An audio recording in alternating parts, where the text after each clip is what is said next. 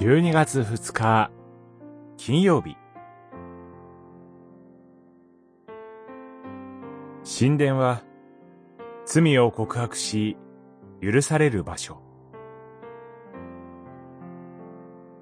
歴代史下一章から九章。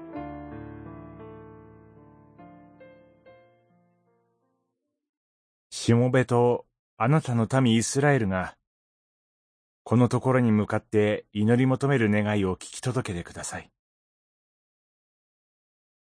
天から耳を傾け、聞き届けて、罪を許してください。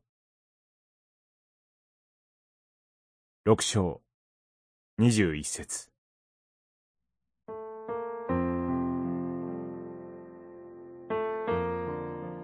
歴代史下の最初の九章は、ソロモン王の業績が記されています。その中でも、神殿建築に関わる記事が、これらの章のほとんどを占めています。神殿が完成し、神にこの神殿を封建するにあたって、ソロモンは長い祈りを神に捧げます。その祈りの中で繰り返し出てくる言葉は、罪を許してくださいという願いです。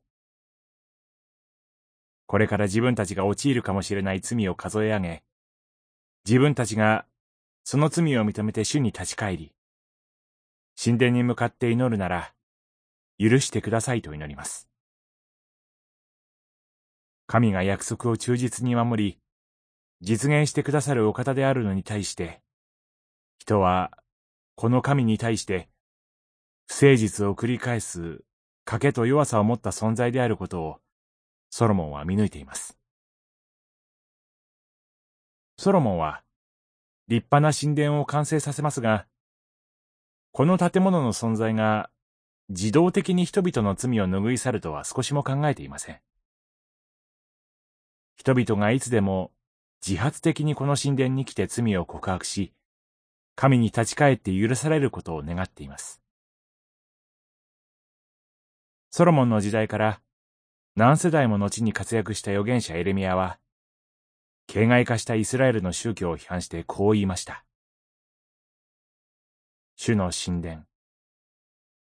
主の神殿。主の神殿という、虚しい言葉により頼んではならない。エレミア書、七章四節。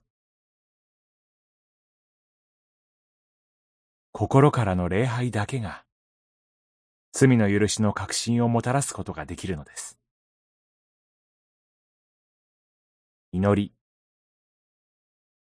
神よ。打ち砕かれ、食い入る心をお与えください。